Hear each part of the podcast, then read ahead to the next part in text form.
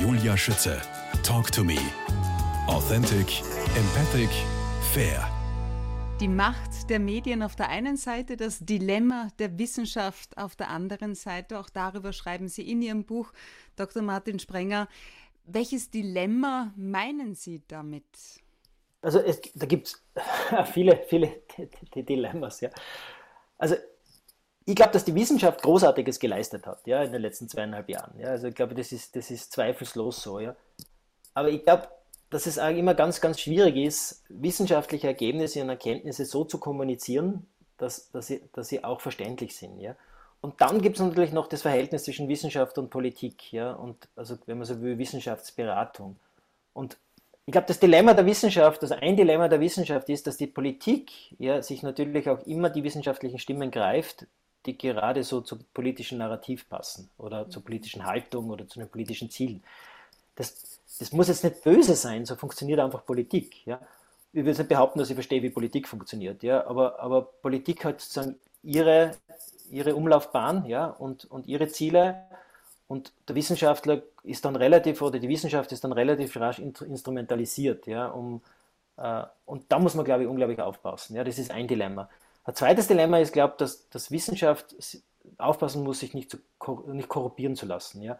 Und wenn viel, viel Geld im Spiel ist, ja, und in den letzten zweieinhalb Jahren war sehr, sehr viel Geld im Spiel, gerade da muss man sehr darauf achten, dass man keine Interessenskonflikte äh, entwickelt. Und gerade in Österreich haben sehr viele Wissenschaftlerinnen und Wissenschaftler auch in sehr führenden Positionen, in Beratungsgremien, äh, massive Interessenskonflikte. Ja? Und äh, die aber nicht wirklich offengelegt sind. Ja? Äh, das halte ich für echtes Dilemma. Ja? Also international wäre das ein No-Go. Das würde nicht gehen. Ja, also in einem englischsprachigen Land und skandinavischen Land äh, wären viele von denen, die bei uns in Beratungsgremien sitzen, würden dort nicht sitzen können, weil sie einen, einen so massiven Interessenskonflikt haben, der das einfach nicht zulässt. Ja. Apropos Lösung, Sie und ich sind keine Impfgegner, das möchte ich an dieser Stelle festhalten. Ganz im Gegenteil, ich habe mir zuletzt auch gegen die Grippe impfen lassen, als meine Ärztin meinte, äh, gemeint hat, Mädels, also meine Tochter und ich waren da gemeint, ich habe so viele mit Grippe ins Krankenhaus überstellen müssen, bitte lasst euch impfen, kommt impfen. Heute frage ich mich so einiges und hoffe auch, dass Sie die eine oder andere Antwort für mich haben. Nämlich zum Beispiel, wie viele Menschen sterben jedes Jahr durchschnittlich an der Grippe? Und dann noch, wie viele an Corona? Also wirklich an und nicht mit. Ja, das wissen wir nicht. Ja, also das wissen wir nicht. Also wir, wir, wir wissen weder das eine noch wissen wir das andere. Der Grund ist einfach vielfältig äh, und der Hauptgrund ist, die Menschen, die an der Influenza, also an der echten Grippe versterben oder, oder an Coronaviren, durchaus auch an den, den, an den vier endemischen Coronaviren, die wir vorher gar nicht gekannt haben und mhm. die wir mhm. gar noch nicht kennen. Und jetzt eben am fünften endemischen Coronavirus, den wir jetzt gut kennen, nämlich SARS-CoV-2. Äh, also die Menschen sind, sind meistens sehr alt. Ja? Also der Altersmedian ist über 80, äh, sind hochbetagte, oft multimobile Menschen. Was nicht bedeutet, dass auch nicht auch jüngere Menschen dann versterben können. Ja? Aber unter, unter 50-Jährige sind an, an Covid-19 eigentlich quasi nicht verstorben. Ja? Wenn, wenn so hochbetagte Menschen sterben, die auch andere Erkrankungen haben, dann ist es ganz schwer zu sagen, war das jetzt mit oder an. Ja? Nicht so genau wissen, weil man bei 80, 90-Jährigen eben nicht genau schaut, an was sind sie jetzt wirklich verstorben.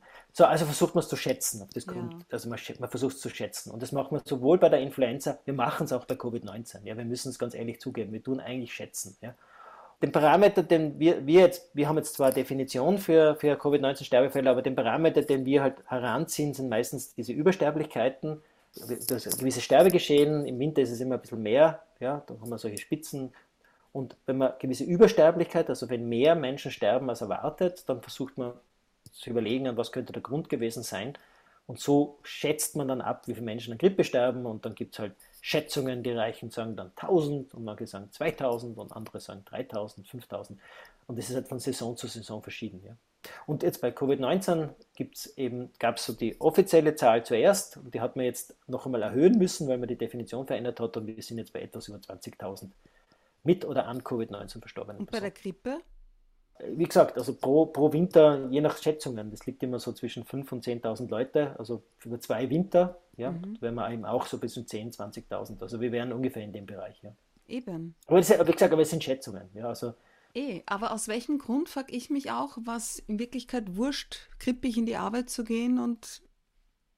Ja, Ja, eher, also jetzt, jetzt würde der andere sagen, die zwei Zahlen kann man nicht vergleichen und die Person hat da vollkommen recht, wenn sie das sagt, mhm. weil, äh, weil, es, weil es Oder warum haben so wir in der Grippezeit nicht Masken getragen zum Beispiel?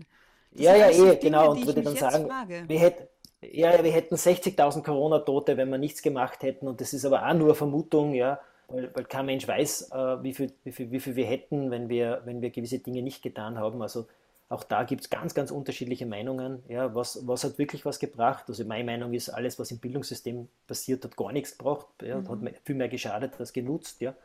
Und dann ist wieder die Frage, hat uns, haben uns andere Maßnahmen etwas gebracht? Ja. Also da könnte man jetzt lang, lang drüber streiten, weil es eben ganz unterschiedliche Meinungen und Studien dazu gibt. Äh, aber was vorher gesagt worden ist, ist vollkommen richtig. Ja. Also 2019 sind die Kranken, die fiebrigen Leute, ja, hustend äh, mit Hochrisikopersonen im Wartezimmer und in der Ambulanz gesessen ja, und haben mhm. sich noch gegenseitig bemitleidet ja, und eben auch gegenseitig angesteckt. Und wir haben uns nichts dabei gedacht. Ja. Und wir sind krank arbeiten gegangen und, und waren irgendwie noch die Helden, ja, die sich da irgendwo hineinschleppen ja, und jetzt genau. noch krank und fiebrig arbeiten. Also ich hoffe schon, also da hoffe ich schon, dass ein bisschen ein Umdenken erfolgt, ja, wobei man da auch wieder sagen muss, das ist halt auch wieder aus einer privilegierten Perspektive, ja, weil, weil die Person in einem prekären Beschäftigungsverhältnis kann sich das vielleicht auch in Zukunft nicht leisten, äh, krank zu Hause zu bleiben. Genau. Ja. Und die alleinerziehende Mutter, wenn sie ein krankes Kind nicht in den Kindergarten, nicht in die Schule gibt und auch keine, keine, keine Oma da ist und kein Opa, der das Kind betreut, das ist einfach eine andere Situation, als wie wenn ich Oma, Opa habe oder, oder mir einfach eine Kinderbetreuung nehme oder einfach zu Hause bleiben kann. Also das ist zum Beispiel medizinisch-virologische Perspektive, sieht das alles nicht. Ja? Das ist, die ist da vollkommen blind. Ja? Auf dies, auf, äh, Na, dann dazu wir, brauchst du, da, da brauchst dazugelernt haben. Ja, das, das ist eine Hoffnung, ja, aber, aber ich würde sagen, also diese Stimmen, ja, die das, die das wirklich äh, sozusagen immer hervorheben und sagen, mhm. das gibt es aber auch, ja, die sind halt sehr ruhig, ja, und die hört man noch nicht wirklich. Äh, von Beginn an eigentlich. Ja, die haben ja. wir, die waren immer sehr leise, weil eben wenn du, wenn du, du über soziale Dimensionen geredet hast, eigentlich, wie es ja auch passiert, zumindest im ersten Jahr, im ersten Jahr 2020, teilweise noch 2021, sofort als Corona-Verharmloser geframed wurdest. Ja? Also wenn man, wenn man den Satz nicht so begonnen hat, das ist ein ganz gefährliches Virus und es ist ganz wichtig und bla bla bla, und dann hast gern über anderes reden können, hast gern sagen können, ja, und, äh, aber ist, im Kulturbereich sind jetzt ganz viele Leute vollkommen ohne Einkommen, ja, und die Leute, die keine Reserve haben, äh, die leben gerade von ihren Ersparnissen. Na, oder muss äh, ihre Wohnungen aufgeben und wieder nach Hause zu Mama und Papa ziehen, zum Beispiel. Ja, genau. Ich, oder, ja, genau. Richtig. Oder, oder, oder Familienbetriebe in der fünften Generation sind ja. schar gegangen, ja, weil sie halt gerade umbaut haben und gerade alle ihre Ersparnisse investiert haben mhm. in den Umbau und jetzt kommt und jetzt sind sie zu seit Monaten, machen keinen Umsatz, haben alle ihre Mitarbeiter entlassen müssen und jetzt, jetzt haben sie in den Konkurs gegangen.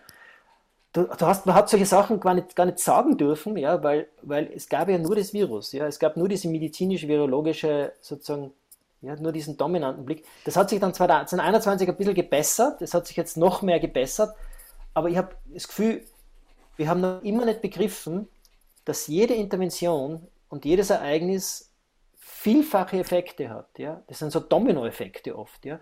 die sich gegenseitig verstärken oder gegenseitig aufheben. Äh, wir haben das immer noch nicht begriffen, ja? sondern wir schauen sehr eindimensional auf ein sehr komplexes mhm. Geschehen.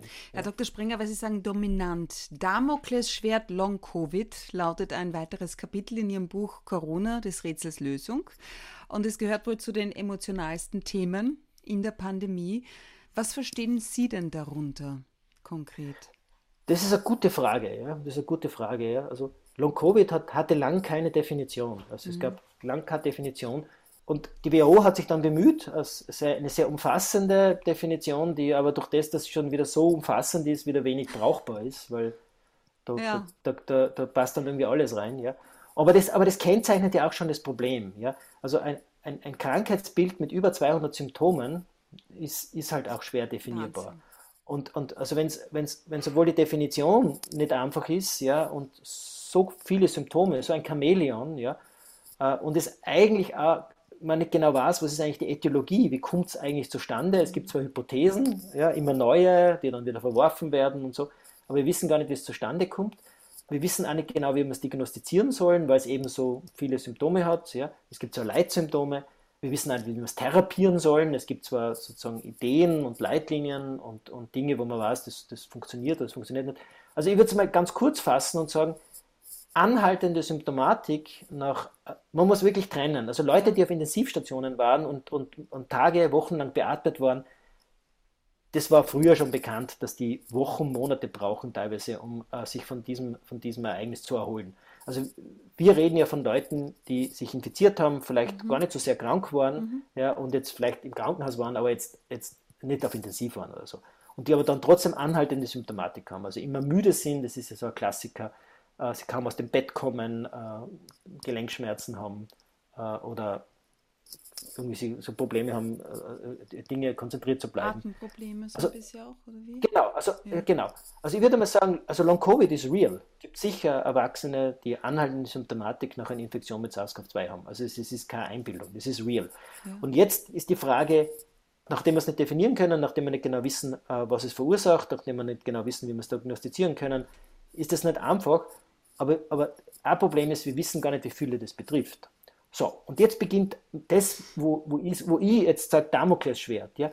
Weil ich kann natürlich hergehen, wie es manche machen, und sagen, 40% aller Infizierten entwickeln Long-Covid. Oder nehmen wir 10%, was ja meistens genannt wird. 10%.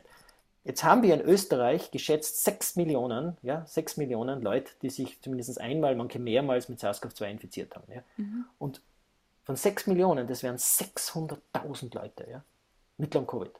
Und 600.000 Leute mit Long-Covid, da sage ich einfach, Leute, das kann nicht stimmen. Ja? Also da stimmt irgendwas nicht. Weil, weil das würde bedeuten, dass jeder von diesen 4.000 Hausärztinnen und Hausärzten, die wir in Österreich haben mit Kassenvertrag, mhm. ja, über 100 Long-Covid-Patienten sozusagen versorgen, versorgen müsste. Und das, das ist nicht so. Ja? Das heißt, wir, wir können es nur schätzen. Und da, da, und da kann man jetzt irgendwie sagen, es ist ganz dramatisch, 40 Prozent, ja, das stimmt sicher nicht. Ja. Ich glaube auch 10 Prozent ist viel zu viel. Ja es ist nicht null und also es gibt sie und ich glaube, dass es ist auch wichtig, dass man dies, dass diese Leute auch die Hilfe bekommen, die sie benötigen. Äh, ich, ich kenne kenn Leute, die auf Long-Covid-Stationen äh, sozusagen Stationen arbeiten, ja. ja. die sagen, es ist halt auch auf der multifaktorielle Geschichte, es ist, es ist halt wieder klassisch, du hast eine Infektion gehabt, aber es kommen dann eben auch andere Dinge dazu, die dann zusätzlich belasten. Also das ist dann wieder so ein Henne-Ei-Problem. Ja? Weil Sie sagen auch belasten, ähm, Stichwort Angst, ja, und zwar vor dem vielfach zitierten und gehörten. Kann es auch sein, dass uns unser Gehirn wie bei einer Panikattacke Long-Covid vorgaukelt? Ist sowas möglich? Ich habe tatsächlich davon gehört, dass es Menschen gibt, die hatten ähm, Corona und haben dann über Atemnot geklagt. Das wurde überprüft und der hat auch wirklich gekeucht und keine Luft kriegt, aber die Sättigung passt. Ja, ja. Also das gibt sicher auch, ja, es gibt eine, eine schöne französische Studie, die irgendwie mhm. gezeigt hat, dass auch Leute Long-Covid entwickelt haben, die mhm. überhaupt, die sich erwiesenermaßen gar nie infiziert haben. Nein, und also, echt? Ja, ja, also, ja, ja, und, und die dann irgendwie auch diese psychologische Komponente ja. irgendwie sagen, die spielt auch eine Rolle. Die spielt nämlich sicher eine Rolle, ja. Ich glaube, man muss ein bisschen aufpassen, ja, weil auf der einen Seite, ich glaube, es gibt die Leute, die, ist ja egal, ob es dann äh, sozusagen Kombination ist von, von, von, von Stress, Belastung, psychische Belastung, äh, Infektion. Im Endeffekt, die Leute haben einen Leidensdruck und äh, sie ja. sollen die Hilfe bekommen, die sie benötigen. Wir wissen eh schwer, wie man ihnen hilft. hilft ja. Also in der Reha versucht man sozusagen das mit sehr behutsam, mit Bewegung, aber das wird sicher auch auf der psychischen Ebene Unterstützung brauchen. Aber bleiben wir jetzt mal nur bei den Kindern und Jugendlichen, ja, weil das, das ist ja einmal so ein Damoklesschwert, das über die Kinder und Jugendlichen gehängt wird, Long Covid. Ja. Und da würde ich jetzt einmal sagen, das ist etwas, äh, da sie, also die mag es geben, ja, aber das sind echte Einzelfälle, ja, weil also da sagen fast alle Studien, dass wenn man wirklich gute Kontrollgruppen macht, dass dann wenig übrig bleibt. Ja, also da, da das ist viel, viel mehr Long Pandemic. Also das ist viel, viel mehr dann wirklich diese, diese, diese, diese Belastungssyndrome, die Kinder, die, die dann Essstörungen entwickeln, die dann Angststörungen entwickeln. Ja. Das ist nicht Long Covid, das ist Long Pandemic. Ja? Und das ist, wenn man so will, eine Nebenwirkung der Maßnahmen äh, oder, oder einfach der Umstände, unter denen die Kinder jetzt zweieinhalb Jahre gelebt haben. Ja? ja. Und da würde ich mal wieder sagen, da haben wir wieder diese blinden Fleck. Weil auf der einen Seite dramatisieren wir jetzt Long Covid bei Kindern, aber genau die Personen, die das machen, äh, negieren vollkommen ja, alles das, was, was an Essstörungen gibt, an Adipose das gibt, ja, an Depressionen, an psychosozialen Geschichten. Es ist Kinderarmut, das ist denen vollkommen ausgeblendet. Ja. hat der Dr. Plen auch gesagt, sind massiv ja, angestiegen. Drei, drei vervierfacht, ja, teilweise verfünffacht. Ja. Aber das ist irgendwie alles ausgeblendet, ja, das ist irgendwie, das darf alles nicht sein, weil es ist alles Long-Covid, ja. Ich sage immer, ich glaube, man muss beides sehen, ja, und ich versuche halt gerade bei Long-Covid bei Kindern eher studienbasiert zu schauen, weil, weil also in meinem Umfeld, Umfeld auch und den Ärztinnen und Ärzten, die ich kenne, auch kenne ja sehr viele Hausärzte und Hausärzte, die kennen kein, einzigen, kein einziges Kind, das sie als wirklich als Long-Covid bezeichnen würden, mhm. auch Kinderärzte. Also es gibt sie, aber es sind zum Glück Einzelfälle. Und wenn man da genau hinschaut, dann äh, sind es oft Kinder, die sozusagen auch ganz andere Belastungen gehabt haben und eben nicht nur Infektionen. Apropos genau hinschauen, ähm, positiv oder nicht, testen, testen, testen, heißt es dann auch in Ihrem Buch, der PCR-Test. Herr Dr. Sprenger, PCR positiv, was bedeutet das überhaupt? Und nirgendwo anders wurde so viel getestet wie bei uns in Österreich. Ja, ja, genau. Also das muss man auch wirklich einmal laut sagen. Also wir waren einzigartig, ja, also wirklich einzigartig. Wir haben 30, 40 Mal mehr getestet als alle anderen Länder und im, im Schulbereich teilweise 50, 100 Mal mehr getestet. Und Einzigartigkeit, glaube ich, muss man gut begründen. Wenn man, weil das muss dann auch einzigartig gut sein. Und das können wir nicht begründen, sondern das war meiner Meinung nach reine Geldverschwendung. Ja. Und das zuzugeben, das wird ihnen halt auch lange nicht gelingen, weil sie müssten dann zugeben, wenn wir, wenn wir dreimal mehr getestet hätten, also dreimal mehr getestet hätten wie Deutschland und die Schweiz, also nur dreimal mehr, hätten wir uns zwei Milliarden Euro erspart. Ja? Und das ist wirklich viel Geld. Ja? Und, äh, und die hätten immer noch dreimal mehr getestet. Ja? Und so haben wir 15 mal mehr und 10 mal mehr getestet ja, als Deutschland schön. und die Schweiz. Ja? ja, ja, das sind aber auch reiche Länder. Ja? Aber, ja, aber was heißt jetzt überhaupt PCR positiv? Ja, das ist, das, also im Endeffekt ist PCR ist ganz einfach erklärt eine Verdoppelungsmaschine.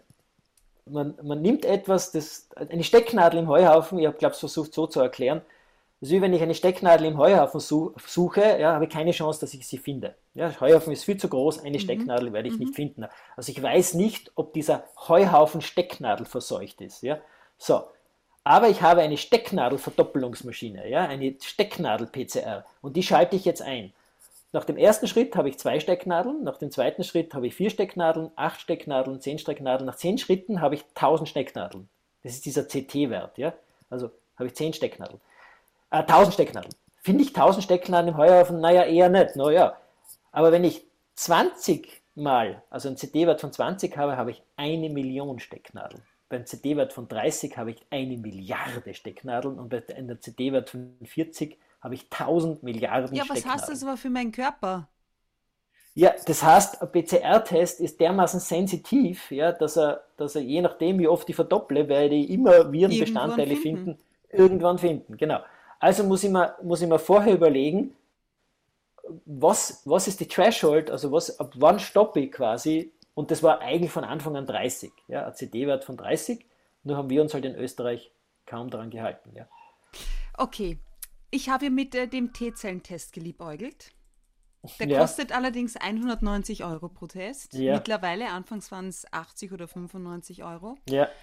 Welche Infos geben T-Zellen? Habe ich da irgendwie ganz gut recherchiert gehabt, dass ich da ja. ein, eine gute Momentaufnahme hätte? Beziehungsweise weit mehr als eine Momentaufnahme ich bin mir nicht so sicher, ja, man, also man kann das schon machen, ja, also wenn man irgendwie äh, also unbedingt wissen will. Man, T-Zellen sind natürlich unglaublich wichtig, ja, das sind die Gedächtniszellen unsere, unseres Immunsystems, die, äh, die sich einfach unglaublich viel merken, ja, ohne, also ohne, ohne unser Immunsystem wären wir, nicht, wären wir nicht überlebensfähig, ja, das hat sich unglaublich entwickelt über diese Tausenden von Jahren und das ist, ein, das ist ein Wunder, ja. Aber ich bin mir noch gar nicht sicher, ja, ob, ob diese T-Zell-Tests dann auch wirklich das das aussagen, was man dann von ihnen erwartet. Ja? Und das ist ja so wie mit diesen Antikörpertests, ja, wo man dann Antikörper bestimmen lässt. Habe ich auch machen also lassen. Ich, ja, ja, eh. Und, und ich, ich, ich glaube auch, man, ja, viele haben das, ich habe es jetzt auch machen lassen vor zwei Wochen, ja. Und einfach, es mich interessiert hat. Hm. Also da kann man ganz, ganz gut schauen, ob man, ob man neben der Impfung sozusagen auch noch eine Infektion gehabt hat, weil die Infektion eben ganz spezifische Antikörper macht, die man bei der, durch die Impfung eben nicht bekommt. Was ja auch schon ein bisschen zeigt, dass die die nat natürliche Immunität sozusagen auf, mehr, auf mehrere Proteine des Virus gerichtet ist, ja, und ja. die Impfung sich sozusagen aber sozusagen sehr fokussiert auf ein Protein.